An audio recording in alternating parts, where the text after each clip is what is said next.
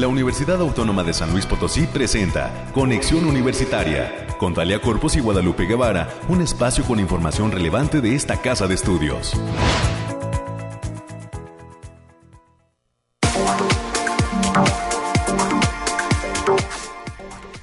Ya es miércoles, mitad de semana, hoy es 16 de marzo del año 2022. Muy buenos días, San Luis Potosí, México, el mundo, donde quiera que usted nos esté escuchando.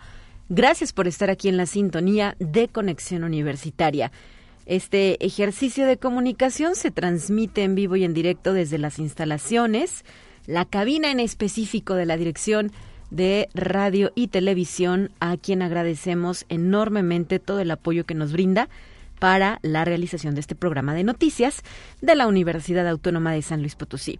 Así como el resto del equipo, entre quienes podemos mencionar, por ejemplo, a mi compañera Guadalupe Guevara, a nuestro productor, el ingeniero Efraín Ochoa, que siempre está al frente y al pie del cañón, a la licenciada América Reyes y demás integrantes de la Dirección de Comunicación e Imagen, a nuestro equipo de diseño, el maestro Luis Boix, nuestro em, chico que nos apoya en servicio social, Alexis Montafur.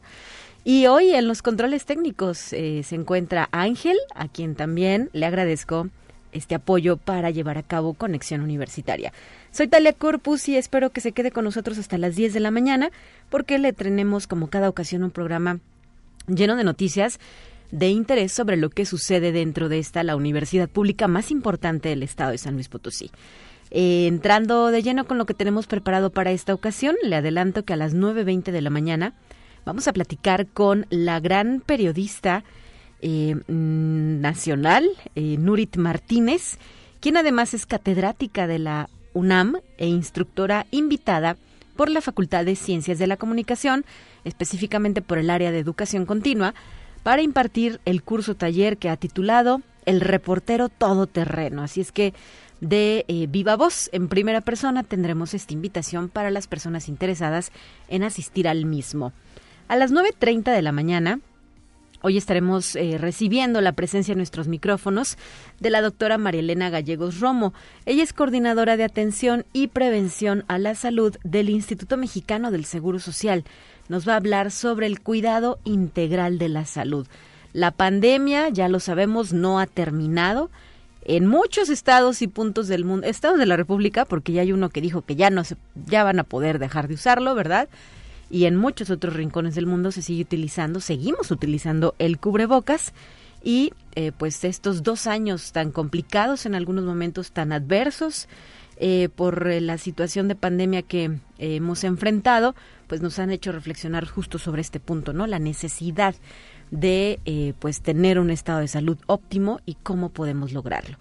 A las 9.45 de la mañana, en nuestra sección de cultura, Hoy tendremos a dos grandes invitados. Se trata del maestro Oscar Montero, director de la Coordinación Académica en Arte, y al licenciado Oscar Ramírez, integrante de la Dirección de Radio y Televisión de nuestra universidad, que también nos traen una invitación muy especial a la presentación de la Cine Premier Iras en el marco de la 46 Feria Nacional del Libro. Este es un eh, producto audiovisual que habla sobre las infecciones, infecciones respiratorias agudas y que se va a presentar el día de mañana por la tarde. Em, con esto y nuestras secciones de siempre daremos forma al programa de conexión, así es que por favor quédese con nosotros y eh, le recuerdo que tenemos líneas de enlace, puede comunicarse con nosotros al 444 826 1347 o 48 son los números directos a nuestra cabina. 9 de la mañana ya con 5 minutos. Vamos con nuestra primera sección. Aire, frío, lluvia o calor. Despeja tus dudas con el pronóstico del clima.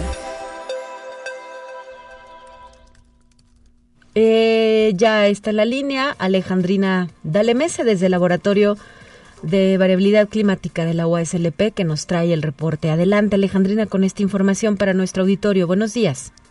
Muy buen día, Talia. Te traigo el pronóstico más acertado de nuestro estado, que en esta ocasión eh, lo vamos a dividir por secciones. En el altiplano potosino estarán con temperaturas máximas de 32 grados centígrados y mínimas de 7. Cielos mayormente despejados con espacios de nubosidad dispersa. Habrá vientos ligeros de 15 kilómetros por hora y posibles ráfagas que pueden llegar a superar los 30 kilómetros por hora.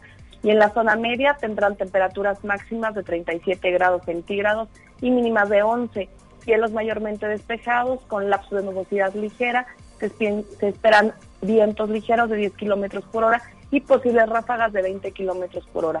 En la Huasteca Potosina se encontrarán con temperaturas máximas de 36 grados centígrados y mínimas de 15 cielos medio nublados con espacios de sol de importancia, vientos ligeros de 10 kilómetros por hora y posibles ráfagas de 20 kilómetros por hora. Y en la capital potosina se presentarán temperaturas máximas de 30 grados centígrados y mínimas de 6. Cielos mayormente despejados con lapsos de nubosidad ligera pero importante. Vientos ligeros de 25 kilómetros por hora y posibles ráfagas que pueden llegar a superar los 50 kilómetros por hora. Estarán un poco fuertes. Nuestras recomendaciones para estos días, Talia, es que nos sigamos cuidando y sobre todo avisarles que continúa el factor de radiación ultravioleta a nivel moderado, por lo que se debe considerar para este miércoles no exponerse al sol más de 30 minutos consecutivos en horas de mayor insolación. También avisarles que hay, que tener mucha precaución por los vientos, ya que habrá ráfagas moderadas a fuertes, sobre todo para el jueves. Y para la mayor parte de nuestro estado habrá potencial de alerta por golpe de calor derivado por un tiempo seco y viento que recomienda mantener buena hidratación en nuestro cuerpo. Hasta aquí el pronóstico, Talia. Perfecto, Alejandrina, muchísimas gracias y seguimos en contacto con ustedes. El próximo viernes cerraremos la semana de nueva cuenta con su información actualizada. Saludos al personal del Bariclim USLP. Bonito día para todos, hasta pronto. Escuche un resumen de Noticias Universitarias. Pues ahora sí, muy buenos días para todos. Este, saludos a nuestros amigos allá en el campus Matehuala y a usted que nos está sintonizando en cualquiera de las dos frecuencias, ya sea en AM o en FM. Y vamos a darle la información y con un programa integrado por 25 actividades culturales, académicas y deportivas, la Coordinación Académica Región Altiplano Oeste, la CARAO, de esta casa de estudios, organizó la quinta semana de CARAO para su comunidad universitaria. El evento contó con la participación de más de 220 alumnos que asisten al campus a estudiar las carreras de Ingeniería en Sistemas Computacionales, la licenciatura en Administración e Ingeniería Agroindustrial, las cuales disfrutaron de talleres, conferencias y actividades deportivas. Y como parte de las jornadas universitarias en torno al 8M, justicia restaurativa y perspectiva de género, la Secretaría de Finanzas de la OACLP llevará a cabo la videoconferencia Violencia de Género en el Contexto Laboral. La cita es hoy, miércoles 16 de marzo, a las 10 de la mañana. La transmisión será a través de Facebook Live, a través de www.facebook.com diagonal ddu.uaslp y a través de la licenciatura en Lengua y Literatura Hispanoamericanas, la Facultad de Ciencias Sociales y Humanidades de esta Casa de Estudios es una de las entidades organizadoras del Cuarto Congreso Internacional de Narrativa Mexicana Contemporánea, que comienza el día de hoy hasta el próximo sábado 18 de marzo. El doctor Ramón Alvarado Ruiz, quien es secretario de Planeación de la entidad, indicó que el Congreso está dedicado a reflexionar sobre escritoras actuales con la intención de que sean más leídas. Y el área de educación continua de la Facultad de Economía invita al curso taller Excel para Negocios 2 que estará a cargo de la maestra Imelda Hernández. Este ejercicio está proyectado los días 26 de marzo y 2 de abril del presente año. Las y los interesados pueden inscribirse en el correo educación.continua.eco.uaslp.mx o bien pueden comunicarse a los teléfonos 44 48 34 25 10. La extensión es la 70 17. Y ojalá que las personas que tomaron ya el primer curso también se puedan inscribir, ¿verdad? Sabemos que ya se había realizado un ejercicio, ejercicio similar desde la Facultad de Economía que hoy nos reitera esta invitación.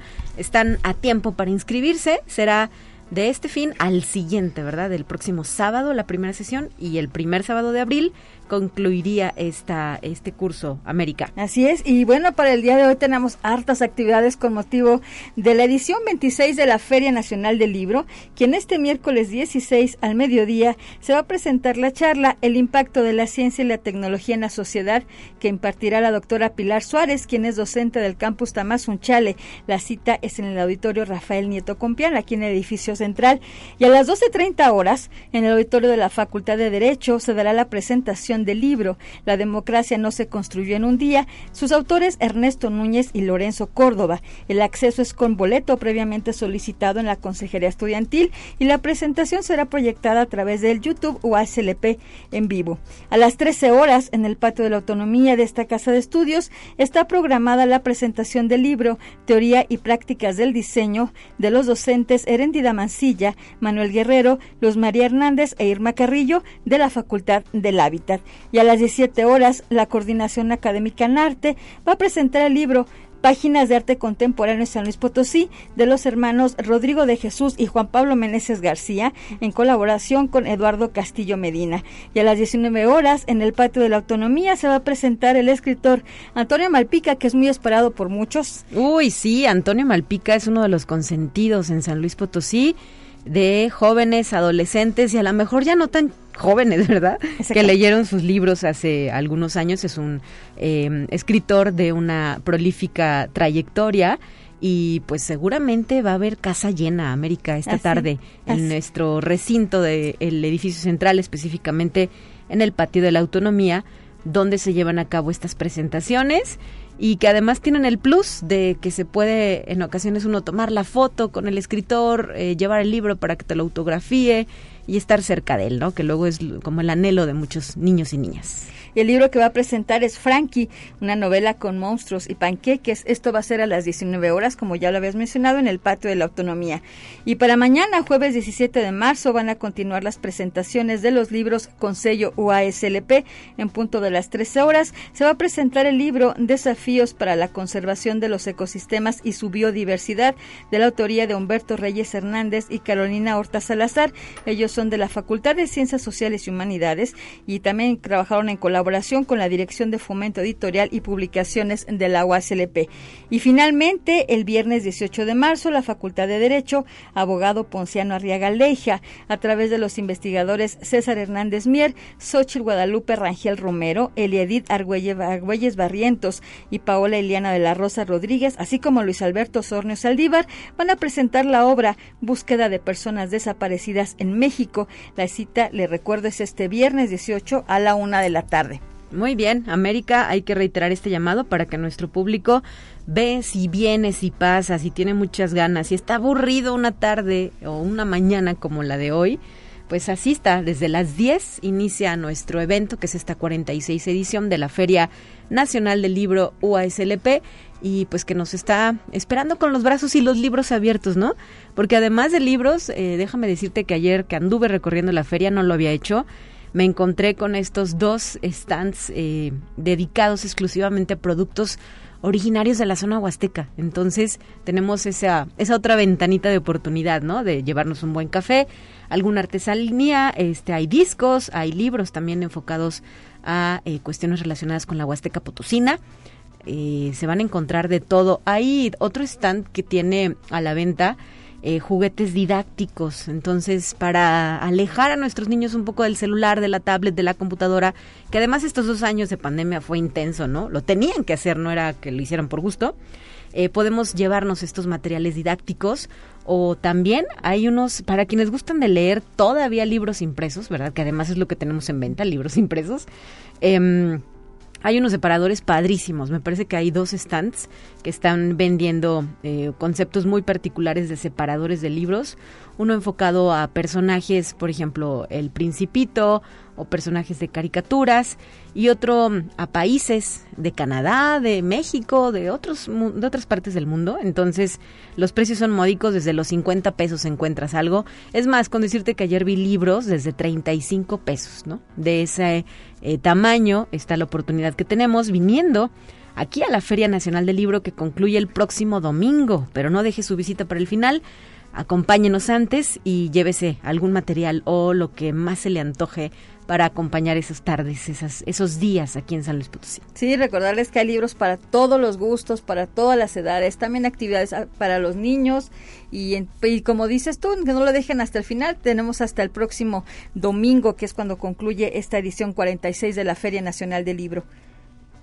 Así es. ¿Es todo por hoy, América? Muy bien, bueno, pues eh, termina este reporte que nos ofrece mi compañera América Reyes. Y antes de irnos a nuestra siguiente entrevista me gustaría agregar para que lo tomen en cuenta los usuarios, por ejemplo, de la Unitienda Universitaria, de las papelerías de la universidad y también de la tienda Unimanía, que el próximo lunes 21 de marzo habrá sueto, está marcado en el calendario universitario y por este motivo estos, estas tiendas universitarias que le refiero pues permanecerán cerradas. Así es que hay que tomar las previsiones que consideremos necesarias y ahí está el llamado que nos hacen para que el público pues no se vea afectado por esta situación.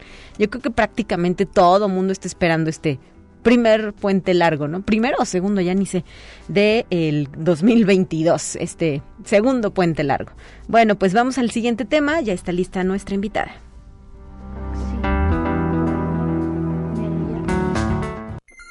Te presentamos la entrevista del día. Como ya lo habíamos anunciado, el área de educación continua de la Facultad de Ciencias de la Comunicación ha implementado una serie de cursos, talleres y charlas que estará ofreciendo a lo largo de las siguientes semanas. Uno de ellos está encabezado por la gran periodista Nurit Martínez, quien además es catedrática de la UNAM y por esta ocasión instructora invitada para impartir un curso taller que lleva por título El reportero todoterreno. Le agradezco esta oportunidad de comunicación con la audiencia de Conexión Universitaria para eh, pues hacer esta invitación de viva voz a que se inscriban y vivan la experiencia. Muy buenos días, maestra Nurit Martínez, bienvenida.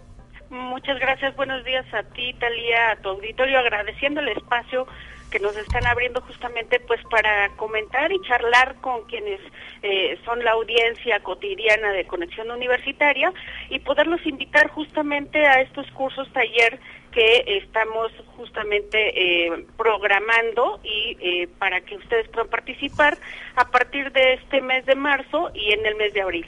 Efectivamente, en el caso particular del taller que vas a impartir, maestra, es qué días y en qué horarios lo estás planeando. Claro que sí. Mira, eh, hemos eh, programado una serie de, en realidad son tres cursos eh, que se estarán brindando para quienes nos deseen acompañar, estudiantes, profesionales de la comunicación, ahí en, en, la Facultad de Ciencias de la Comunicación. debo decirte que vamos a arrancar justamente estos cursos talleres con uno, un par de ellos eh, con excelentes compañeros justamente que quieren compartir sus conocimientos y su experiencia en el periodismo. Se arrancará justamente estas sesiones con periodismo de investigación, herramientas para no morir en el intento. Esto eh, estará eh, trabajado con el, el, gran periodista, Premio Nacional de Periodismo, Rafael Cabrera. Él es el autor, de, el coautor de La Casa Blanca este reportaje investigación sobre la casa de la esposa del expresidente eh, Enrique Peña Nieto. Eh, también al mismo tiempo y para quienes se desempeñan en el área del fotoperiodismo eh, estará también el coeditor en este momento del periódico El Universal, Juan Boites. Él es un experto también en estos temas de fotoperiodismo, ganador de diversos eh, premios, reconocimientos a su labor y hoy, bueno, pues también se desempeña como profesor de la Universidad Nacional Autónoma de México.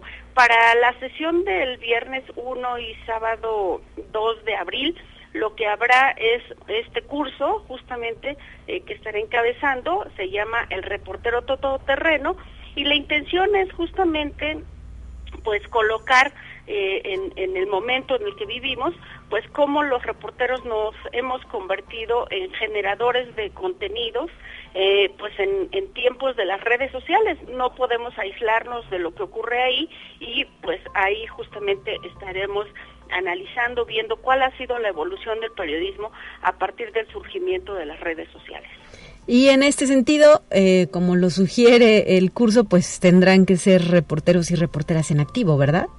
Exactamente, de preferencia creo que habrá eh, la posibilidad de experimentar y sobre todo de sacar toda la experiencia y poderla irla adecuando a lo que ocurre en las redes sociales. No estamos exentos de que alguno de los estudiantes de eh, justamente de las áreas de las ciencias de la comunicación se quieran incorporar, pero sí, sí se requiere, digamos, cierto conocimiento de lo que ocurre en, en la calle, ¿no? De lo que hemos vivido los reporteros eh, justamente, pues al llegar ahí a la noticia.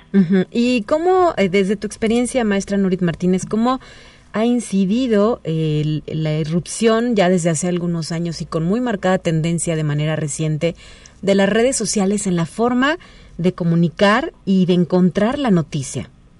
Claro, eh, yo te diría que de dos maneras, una muy positiva y otra que justamente es la que hemos estado hablando por lo menos en el en los últimos dos años en la pandemia que yo diría no es tan positiva, ¿no? Simplemente sí lo dejaría. La positiva es porque nos acerca, digamos, a este intercambio con la ciudadanía, a conocer de viva voz a los actores de la noticia, incluso a, a poder, digamos, llegar y lo que nosotros decimos, pescar la noticia de un acto que pudiera considerarse un hecho aislado y llegar a la persona o que es víctima de un delito, de un mal servicio, de la violación a un derecho o incluso de conocer una, una historia exitosa. Eso nos ha permitido, digamos, entrar al, a este mundo en el que los ciudadanos están dando a conocer qué les ocurre. La labor del periodista es justamente sistematizar o abordarlo con rigor, eh, saber si ese hecho es o no un hecho aislado. Y evidentemente esto que conlleva, lleva a conocer un nuevo lenguaje. No podemos hablar, eh, eh, digamos, lo que ha permitido la irrupción de las redes sociales es la capacidad de que el reportero se vaya adecuando justamente a eso, a los nuevos lenguajes que están surgiendo entre los jóvenes, entre las personas adultas que son usuarios de redes sociales. Y en la otra parte, la que te diría yo, la que no es tan positiva y justamente nos invita a remar contra sentido, contra toda esa fuerza, pues es el de las fake news. Ya ponía yo como ejemplo el tema de lo que ha ocurrido en la pandemia de COVID-19 y bueno, pues incluso organismos internacionales ya han hablado de esta infodemia, la posibilidad de generar información falsa y que hace mucho daño en en momentos como esta emergencia sanitaria. Así es. Y maestra, eh, esto quizás hace algunas décadas, no sé, unos 20 años, ya se pensaba, ya, ya, ya imaginábamos que podía suceder o definitivamente eh, fue, fueron pasando las cosas y, hubo que adecuarse, ¿no? Justamente eh, la parte de, de, quienes generamos la noticia para poder enfrentar estos cambios que se, que se venían y que se siguen presentando, porque además sabemos que pues hoy ya nada está escrito, es decir, ya nada es absoluto, todo está en constante evolución y cambio. Claro, claro. Eh, yo lo imagino como el tema de los médicos y, alguien diría, es que es muy exagerado. Y no, yo eh, considero que el tema de evolucionar, actualizarse, capacitar, acceder a los nuevos lenguajes, acceder a lo que está generando justamente la tecnología, es una eh, responsabilidad del profesional del periodismo. Lo mismo que ocurre en el campo de la medicina, los médicos han evolucionado 20 años después justamente con la irrupción de nuevas tecnologías, los brazos robóticos que hoy se aplican a las a las, a las cirugías, las cirugías las la, laparoscópicas, es decir, ellos han evolucionado, otras profesiones han evolucionado, nosotros como responsables de la comunicación también tenemos que irnos adaptando. Y como tú dices, hace 20 años no se veía la velocidad con la que hemos estado cambiando. Simple y sencillamente, si uno recuerda lo que teníamos a la mano con estos 20 años, pues teníamos un correo electrónico que, era lo más ágil, quizá algunos beepers eh, que, que venían, ¿no? Y que nos mandaban mensajes hasta nuestro hasta nuestro este receptor y decían comunícate por ejemplo a la redacción y corría a buscar no llegaba eh, cómo se llama el fax no por fax se mandaban comunicados mucho antes el telex también. Exactamente. Entonces eso nos permite de alguna manera vivíamos en una inmediatez pausada no sin embargo, lo que hoy tenemos es una situación inmediata y tenemos que tener justamente desarrollar, diría yo, las herramientas y las habilidades para responder a lo inmediato que está surgiendo, digamos, en una noticia que está ocurriendo en este mismo momento, no nos vamos a esperar al fax, no nos vamos a esperar al correo electrónico, sino que hay que hacer la transmisión en vivo y eh, ya sea a través de Facebook, de, de este, otras redes sociales y eh, colocar a la audiencia justamente en el momento de la noticia. Creo que lo que nos ha, que lo que hemos visto a lo largo de estas últimas dos décadas nos permite justamente ver la evolución, quizá eh, remontándonos, por ejemplo, al tema de las guerras. El tema de la guerra de Irak fue el primer momento en el que vimos en vivo en la televisión, en nuestros hogares, cómo se estaba desarrollando una guerra. Y hoy lo que vivimos, por ejemplo, en Ucrania nos permite ver la posibilidad no solamente de quienes controlan desde el Estado o desde las eh, eh, trincheras de poder, quiénes son los adversarios y qué está ocurriendo en ese escenario, sino que hoy ya podemos ver imágenes de lo que ocurre entre los ciudadanos, de cómo se han protegido. Por ejemplo, hace unos días vimos la imagen de una niña que estando justamente en estos espacios donde se han confinado para evitar el impacto de los de los misiles o, de los fusiles, se, estaban conviviendo, estaba en un ambiente tenso y ella se puso a cantar una canción de esta película Frozen. Y ahí cambió el escenario de este entorno. No sé, a muchos nos hizo recordar qué habría sido de Ana Frank si nos hubiéramos enterado de lo que ocurrió justamente en ese espacio donde ella y su familia se resguardaron en la, en la guerra. Perfecto. Bueno, pues así las cosas. Queda mucho por aprender todavía y por reflexionar, ¿verdad?, sobre esta labor que nosotros, que ustedes llevan a cabo. Y bueno, pues por ello hay que reiterar la invitación para que participen del curso taller El reportero todoterreno. Mm, eh, maestra Nurit Martínez, estamos ya por cerrar esta, esta entrevista. Eh, pues eh, hacer ese llamado, ¿no? Y que pidan más informes, que participen del curso. Bueno, de este y de los que ya nos mencionaste también.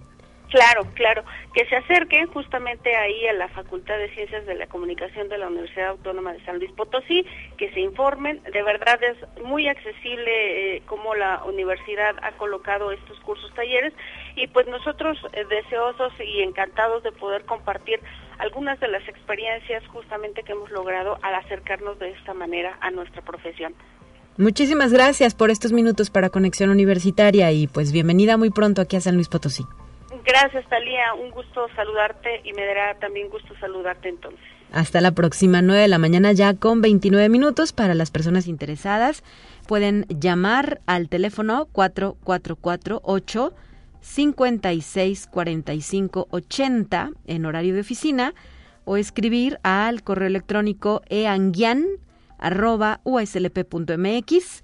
Eh, la inversión de cualquiera de los cursos es de solo mil pesos pero quien se inscriba y pague antes del 18 de marzo, es decir, del próximo viernes, tendrá una cuota preferencial de 900 pesos. Incluye su material y su coffee break de estos cursos talleres. Nos vamos a ir a la pausa, son las 9 de la mañana con 30 minutos. Regresamos enseguida con más.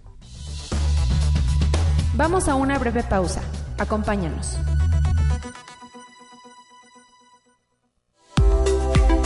Conexión Universitaria ya regresa con más información.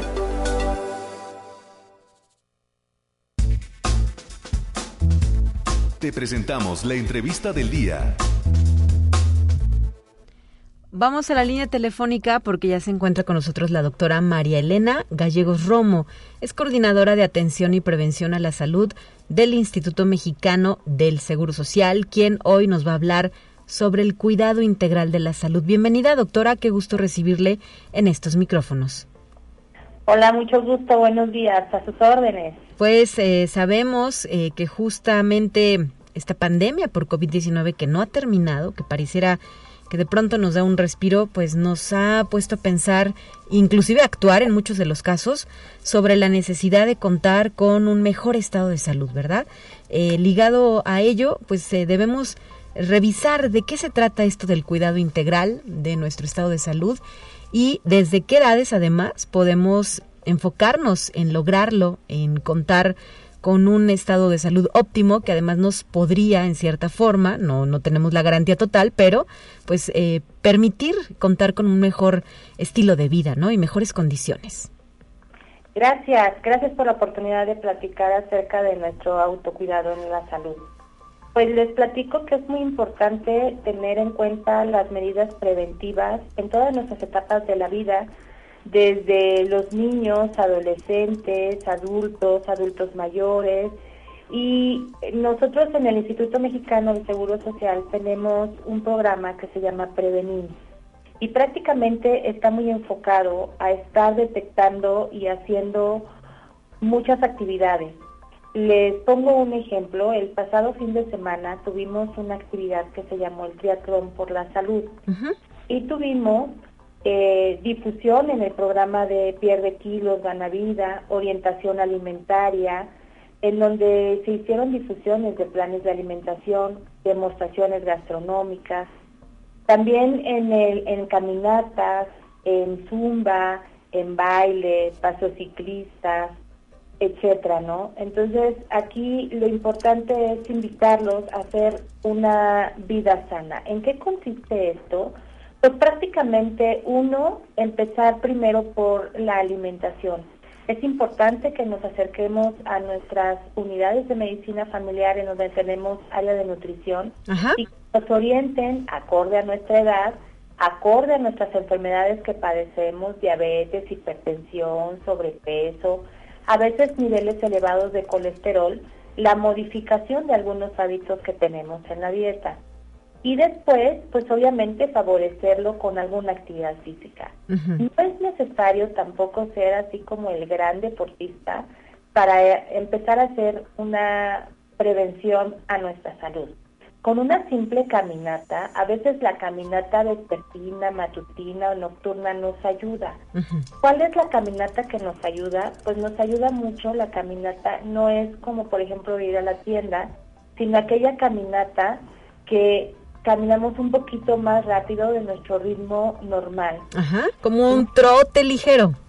No tanto trote, el trote sí da como golpeteo un poquito en las articulaciones de la rodilla. Ajá, entonces una caminata acelerada, doctora. Como caminar rápido, exacto, como caminar rápido y eso sí nos ayuda un poquito para facilitar el ejercicio aeróbico, que eso nos ayuda también y nos fortalece. Entonces prácticamente es estar acercándonos a estas eh, consejería que tenemos dentro del Instituto Mexicano para que acorde a todo lo que tengamos ya personalizado, porque no son como recetas de cocina que les decimos, pues hay que hacer trote, ¿no? Porque algunos tienen lesiones de rodilla, algunos tienen lesiones de ligamento, otros de tobillo, etcétera, ¿no? Entonces es invitarlos a que nos acerquemos a la medicina preventiva porque ese es el pilar y la base de toda nuestra salud. Como bien lo, comentó hace ratito, si no hacemos medidas preventivas, la enfermedad nos llega en cualquier momento y la prevención siempre ha sido lo más importante. Y lo decía, también es necesario eh, pues que esto suceda, o bueno, no necesario, sino que puede ser a cualquier edad, ¿no? Exacto, tenemos diferentes etapas en nuestro crecimiento y nuestra evolución entonces, desde niños, en cuanto empiezan a caminar, empiezan a empezar a hacer ejercicio. Hay que tener mucha actividad física los niños. Desafortunadamente, ahorita con la tecnología que nos llegó, nuestros niños, nuestros adolescentes están mucho tiempo postrados o observando alguna pantalla y hemos estado perdiendo la actividad física que debemos de estarla recuperando. Entonces, los invitamos a que hagan una actividad física en familia o en conjunto con varias personas en diferentes grupos de edades. Invitar a los niños que no se queden pegados en el celular o a los jóvenes que están tan pegados también en las tecnologías y empezar a movilizarnos, la caminata, la bicicleta, el trote, si están en condiciones de esas articulaciones para hacer un trote o correr. El baile es un excelente ejercicio, presiona tanto las articulaciones y eh, sudamos y quemamos grasa. Entonces, sí estar fomentando la actividad física. Muy bien. Y doctora, ¿a qué espacios del IMSS, además de las eh, clínicas que nosotros ya conocemos en San Luis Potosí, por ejemplo, la de Zapata o la de Cuauhtémoc, nos podemos acercar para llevar a cabo estas actividades y esta revisión de nuestra salud? Pues tenemos aquí en, en, la capital y en Ciudad Valles las unidades de medicina familiar. Por ejemplo, en Ciudad Valles está la unidad de medicina familiar número 3. Aquí la 47, que es la que le dicen de ferrocarril, ¿Sí? la 45, la 7, la 49, no nada más los hospitales, a lo mejor los hospitales son los que están un poquito más visibles, pero las unidades de medicina familiar morales eh, son las que tenemos. Los invito a que participemos en el día Prevenir. Este día Prevenir eh, son los lunes de los primeros días del mes que vamos a tener y fomentar estas actividades en donde vamos a hacer detección de, eh, vamos a tomar medición de presión arterial, medición de glucosa y colesterol capilar, vamos a medir peso, talla, cintura, identificar si el peso es un riesgo para la salud, tomar Papa Nicolau, exploración de clínica de mamas, a lo mejor gestionar y detectar en algún momento la mastografía si lo requeriera, orientación nutricional y la actividad física acorde a la complexión física o a la situación clínica en la que están en ese momento. Obviamente también vamos a ofrecer consejería de métodos de planificación familiar. Entonces, este día prevenir son los lunes de cada, el primer lunes de cada mes. ¿Y de qué hora a qué hora se lleva a cabo esta actividad?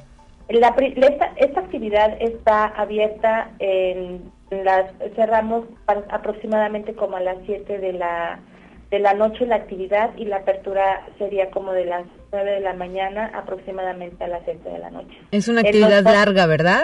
Es una actividad larga, son módulos, son Ujú.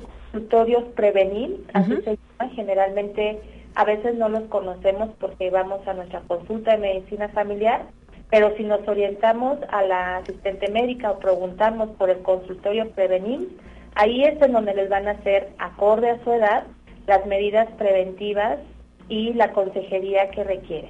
Muy bien, pues eh, sería ya hasta el próximo mes de abril, ¿verdad? Cuando Sería tocara el- esta sesión. El 4 de abril sería, es lunes, sería nuestro día prevenir. El próximo, este, el próximo presente, pues.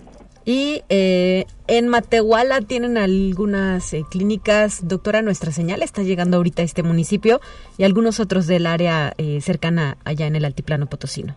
Sí, en Matehuala tenemos la UMF 10, que también tendría que estar programando este lunes prevenir, que sería el 4 de abril, y en Río Verde también tenemos una unidad de medicina familiar que está adjunta al hospital, que es el HGZ 9 con unidad de medicina familiar, y ahí también tenemos módulo de prevenir para la actividad de los lunes del día de prevenir. ¿Y qué hay que presentar? ¿Qué documento? ¿Cómo nos acreditamos como usuarios?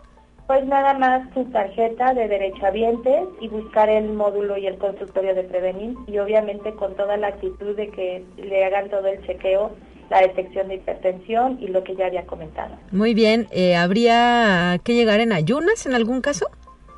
Eh, de preferencia, sobre todo por la detección de glucosa, que Sí. es la que nos varía eh, un poquito. Sin embargo, nosotros tenemos parámetros para detectar si ya comieron, aunque salga una glucosa alta, no quiere decir que sean diabéticos o que se detecte una, una diabetes, sino Ujú. hay ciertos parámetros para después de cierto tiempo, aunque ya hayamos comido, tomar en cuenta los niveles de glucosa. De- idealmente sería que no llegáramos, o que llegáramos en ayuno, ¿no? Claro, muy bien.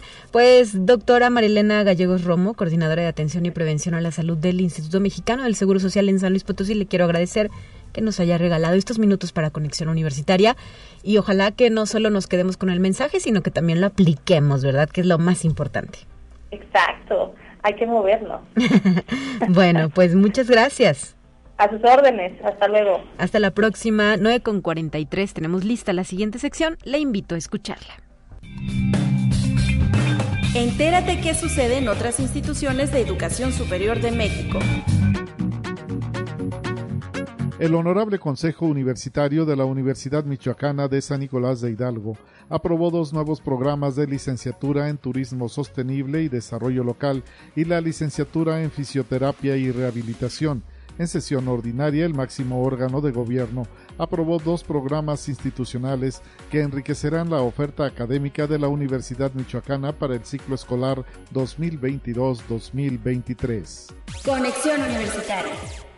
Como parte de las actividades de la red de vinculación de la región noreste de la Asociación Nacional de Universidades e Instituciones de Educación Superior, la ANUYES, se llevó a cabo la graduación y entrega de constancias del diplomado en profesionalización de gestores de vinculación y transferencia tecnológica Generación 2021.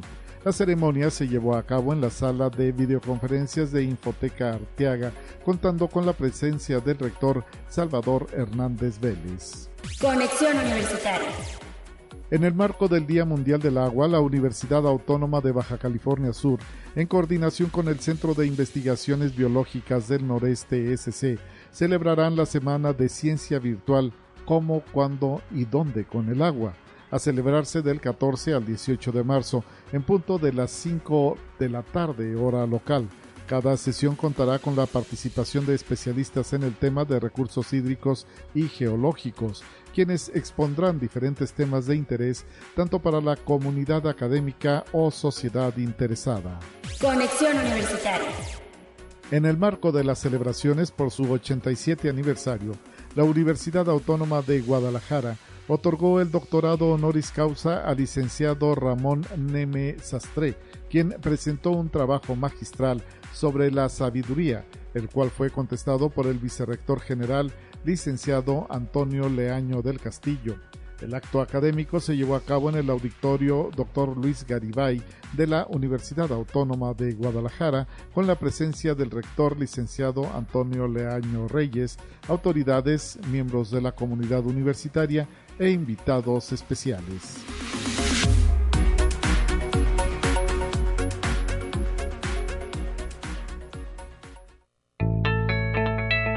La UNI también es arte y cultura.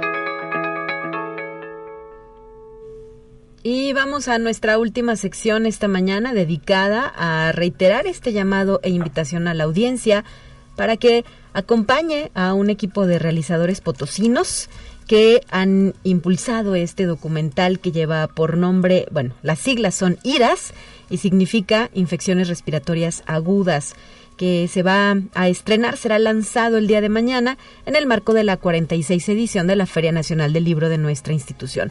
Por este motivo quiero agradecer que se encuentre con nosotros el maestro Oscar Montero, director de la Coordinación Académica en Arte. Muy buenos días, estimado Oscar, bienvenido.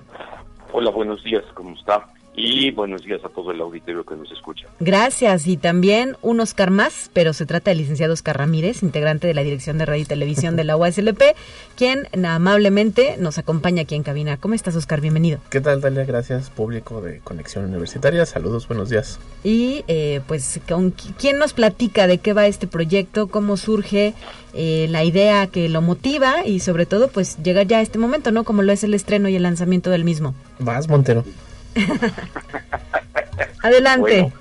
este proyecto surge hace más de 10 años cuando em, el entonces director, de, coordinador de, no era director, era coordinador de televisión, Juan Manuel Delgado Carmona, junto con Oscar lanzan un proyecto a Conacid Comunicación de eh, proponiendo realizar una serie de películas de, difusión de divulgación científica y eh, nos dan el apoyo para hacer un proyecto, en principio, que se llama Capaz de Cebolla, que hicimos hace algunos años, sobre el laboratorio de prevención de plagas que tiene la Universidad Autónoma de San Luis.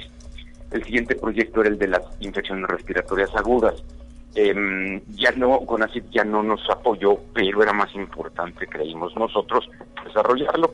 Platicamos con él, em, con el doctor que, que fue el, líder del equipo de virólogos que trabajaron y que eh, estuvieron como muy al pendiente a nivel nacional de la influenza en la primera pandemia eh, mundial en el 2009 y eh, ellos estuvieron de acuerdo en que desarrolláramos este material. En aquel entonces se trabajó de una manera documental, muy, muy de divulgación científica, pero después, por razones complicadas, tiempos, agendas, la vida, se detuvo el proyecto. Y cuando Gaby Hernández llega a dirigir a la dirección de radio y televisión de la Universidad Autónoma de San Luis. Que seguramente nos está escuchando, hay que mandarle un saludo a nuestra querida Gaby, ¿verdad? Y hay que hablar mal de ella también. Ah, bueno. Entonces platicamos y me dice, yo sé que hay un material ahí, ¿lo quieres terminar? Y entonces del 20 para acá nos hemos dedicado a trabajar el material. Al retrabajar el material, Oscar Ramírez y yo nos dimos cuenta que tenía una potencialidad artística, si explorábamos por el lado de la poética cinematográfica, teníamos tanta imagen y ya teníamos la cabeza tan fría que pudimos desarrollar este, esta narrativa, esta propuesta que em, la gente que ha ido a los focus groups que tuvimos em, quedó muy impactada con el, con el trabajo y de ahí es de donde surge. Una película por eso que tiene más de 10 años en, elaboración y que apenas, apenas eh, se terminó la invitaron a la feria del libro porque es un trabajo de, eh, de universitarios y que tiene el sustento de investigación de investigadores de posgrado de la Facultad de Medicina. Entonces es exactamente igual que la presentación de un libro, pero esta es la presentación de, una película. Eh, le llamamos documental, pero yo eh, insisto en que es una obra em, artística de, divulgación científica. Okay. Ya, ya, verán cómo tiene el, trabajo. Se hizo música original, un profesor de la coordinación académica en arte que es músico, nos apoyó con la música, una música atmosférica muy interesante. El maestro Julio del Toro, ¿verdad? que también nos ha acompañado aquí en Conexión Universitaria, quien ya conocemos. así es, Julio del Toro nos apoyó con la música. La fotografía, entre otros, es de Agustín Gómez, que es un gran fotógrafo que tenemos aquí en San Luis. Lo apoyaron Fernando Fernando Rivera, Fernando Espiricueta, Oscar también hizo algunas de las fotos. Y, bueno, fue un, equipo muy dispar porque fueron en distintas épocas, pero todos ellos lograron a, que pudiéramos terminar este, este, material. Muy bien, muy bien, maestro Oscar Montero. Si te parece, le voy a pedir al licenciado Oscar Ramírez que nos comparta también, pues, las impresiones de este trabajo, ¿no? Mm, yo creo que nadie se imaginaba que tendría final y que mañana podremos verlo eh, después de tantos años, pues casi una década, ¿no? De haber quedado ahí la idea eh, sin concluir. Oscar. Es justo esto que platica Montero, que no es un trabajo como documental en el sentido académico de ejemplificar, de dar solo información y, e ilustrar lo que se está dando de información. Hay una secuencia de imágenes, la música potencia muy bien, hay recorridos en la ciudad, recorridos en hospitales, niños enfermos, niños que nos están contando cómo es enfermarse, una familia que fue testigo de la mortandad de aquella pandemia por influenza del H1N1 y que la Facultad de Medicina ha estado trabajando en todos en torno a este tema sobre enfermedades respiratorias que pareciera que todos decimos es solo una gripa hay solo este solo tengo ahí un poquito de mocos y nada más. Pero no es eso es un montón de otras consecuencias que están alrededor son enfisemas, son neumonías, son el catarro que se complica por la obesidad que hay en este país y sobre todo algo que nos impactó mucho al desarrollar el documental es la contaminación en la ciudad de San Luis Potosí. es pues otro de los filos que se observan. Son, es importantísimo cómo la Facultad de Medicina también nos hace este llamado de que las causas de enfermedad están en nuestro entorno, están en, alrededor de nosotros y si ustedes visitan las partes más altas de la ciudad verán una nata de mugre impresionante arriba de nosotros que constantemente estamos respirando. Te iba a decir, a veces ya no importa si es fin de semana, también los fines de semana se aprecia. no, no es que sea solo un día, ya lo vemos diario, la sobrecontaminación que hay en zona industrial, lo cerquita que están estas contaminaciones de las familias, de nosotros, y entonces toda esta búsqueda de sin informar, pero a través de imágenes artísticas, del lenguaje cinematográfico, del montaje, y que está trabajado en cine digital, todo este, de este documental, nos da este resultado que estamos muy contentos de que lo puedan disfrutar en la Feria del Libro. ¿Qué duración tiene este trabajo y después de la feria dónde se va a poder apreciar? Son, es un trabajo de 40 minutos, una hora, Después de la feria vamos a buscar que esté en circuitos de presentaciones de documentales y después es muy probable que la misma universidad aloje este documental para que todos puedan disfrutarlo de manera gratuita y accesible. ¿Y hay, no sé, a nivel nacional más productos similares? Es decir, ¿se abordó el tema de la influenza eh, a través de este tipo de eh, productos, eh, eh, pues como lo es el, tema audiovisual. ¿Ustedes tienen conocimiento de algo? Hay entorno, ¿no? O sea, por ejemplo, está Montero tiene un buen ejemplo de una querida amiga de nosotros que acaba de realizar un trabajo que sigue a enfermeros, a doctores que estuvieron cerca, por ejemplo, del COVID. Pero de COVID, ¿verdad? No de la influenza. No de, no, de influencia no lo hay. Y eh, lo interesante es que el 17 de marzo del 2020 ya no estábamos, fue un martes, ya no regresamos a la universidad por la COVID. Entonces, el 17 de marzo del 2022 vamos a estrenar este material en el que los científicos, los, los investigadores de la universidad nos hablan como si fuera el 2021. En el 2015 nos dicen es que hay que lavarse las manos, si alguien está enfermo debe usar cubreboca, si están en lugares cerrados hay que abrir las ventanas.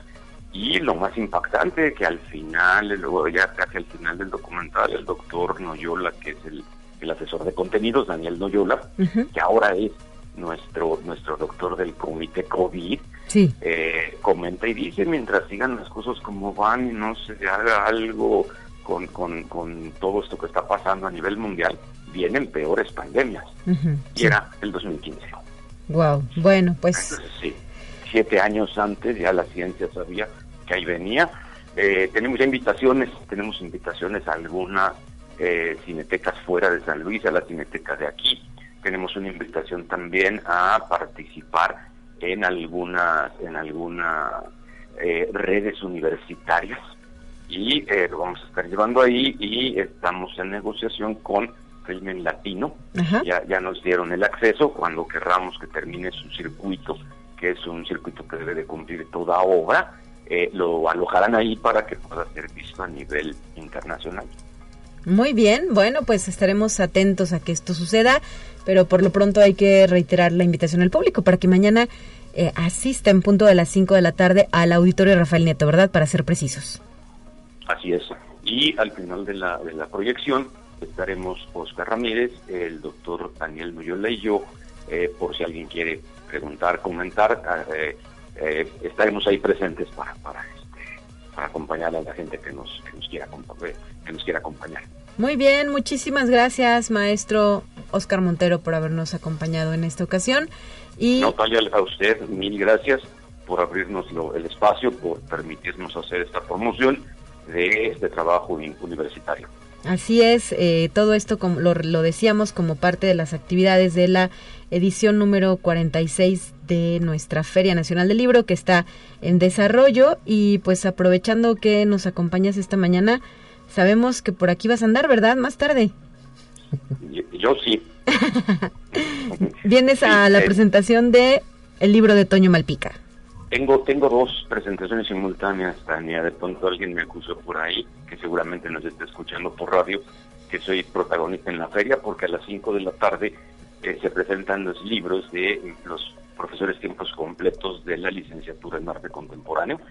Y eh, estaré ahí, no, lo voy a, no los voy a presentar yo, pero estaré ahí presentes a las 5 de la tarde en el segundo parte del edificio central donde se están haciendo presentaciones del libro y a las 5 de la tarde, a las 7, perdón, a las 19 horas, acabando esa de los libros de arte, se presenta Toño Malpica con un libro de monstruos y panqueques, el de Franchi, la adaptación de eh, la obra de Mary Shelley de Frankenstein a un tono juvenil y quien está por llegar está en un ratito este, aterriza aquí en San Luis Toño junto con Beth, que Beth se presenta mañana a las 7 de la noche. Wow, bueno, pues seguramente va a andar Beth por aquí, ¿verdad? Eh, sí, sí, sí, desde hoy, desde hoy anda aquí este, los dos latosos. No, no, no, los consentidos de la Feria Nacional del Libro y del público potosino. Muchísimas gracias, licenciado Oscar Montero. Un abrazo fuerte, perdón, maestro. Y gracias, licenciado Oscar Ramírez. Nos vemos. Na, 9 con 58, nosotros ya nos vamos. Mañana estará de regreso mi compañera Guadalupe Guevara para traerle a usted más información. Excelente miércoles, mitad de semana para ustedes. Así avanza la ciencia en el mundo. Descubre investigaciones y hallazgos que hoy son noticia.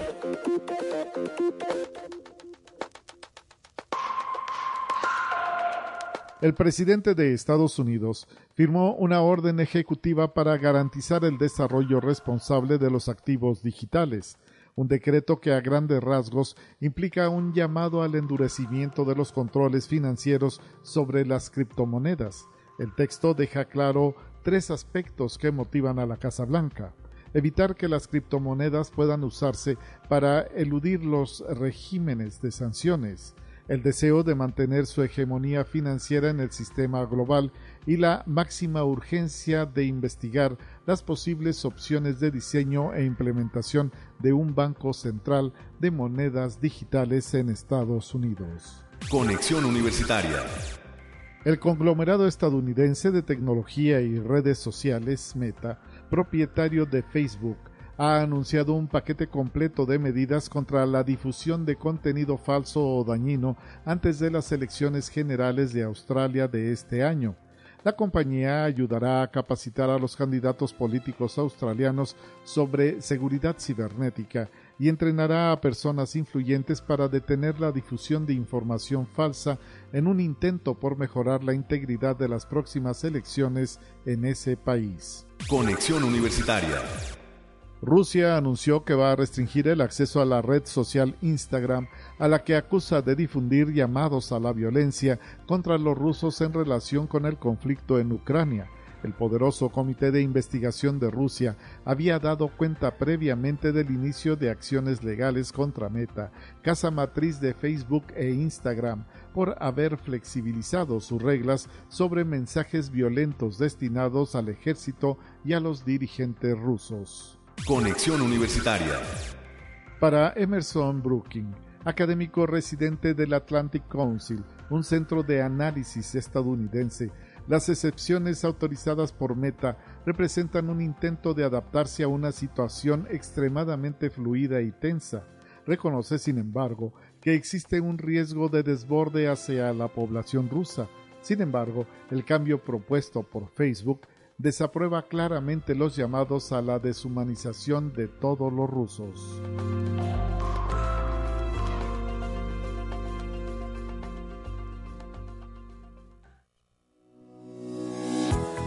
La Universidad Autónoma de San Luis Potosí presentó Conexión Universitaria con Talia Corpus y Guadalupe Guevara.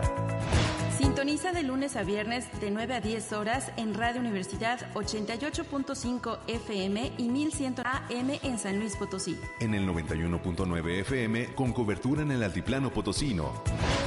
O en el resto del mundo por el portal www.uaslp.mx y la app UASLP de descarga gratuita.